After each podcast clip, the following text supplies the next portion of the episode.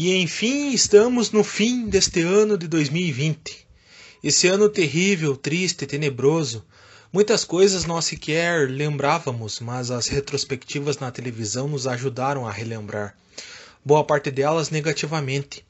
Nesse ano, aprendemos a sorrir com os olhos, aprendemos a recriar muitas coisas, a fazer o uso da máscara ser essencial para a proteção do próximo e até de nós mesmos, apesar que alguns esquecem de propósito ou simplesmente esquecem mesmo.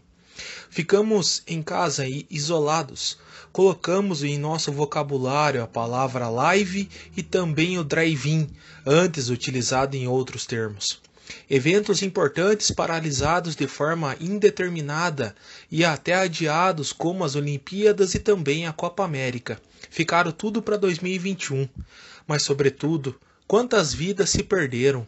Quantos nomes, quantos sonhos interrompidos, quantas famílias que hoje, em vez de estar do lado, hoje, o que ocupa o lugar deste ente querido que se foi é a saudade entre polêmica aqui e ali, como nos foi mostrado, realmente vai embora ano velho, ano terrível e ano triste.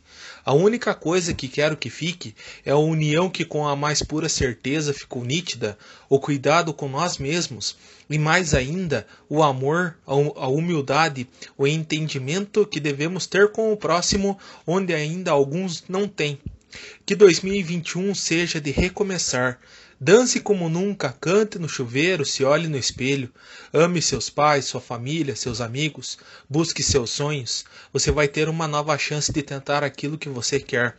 Como diz a música do Jamil, se acostume com a felicidade, seja inteiro e não pela metade.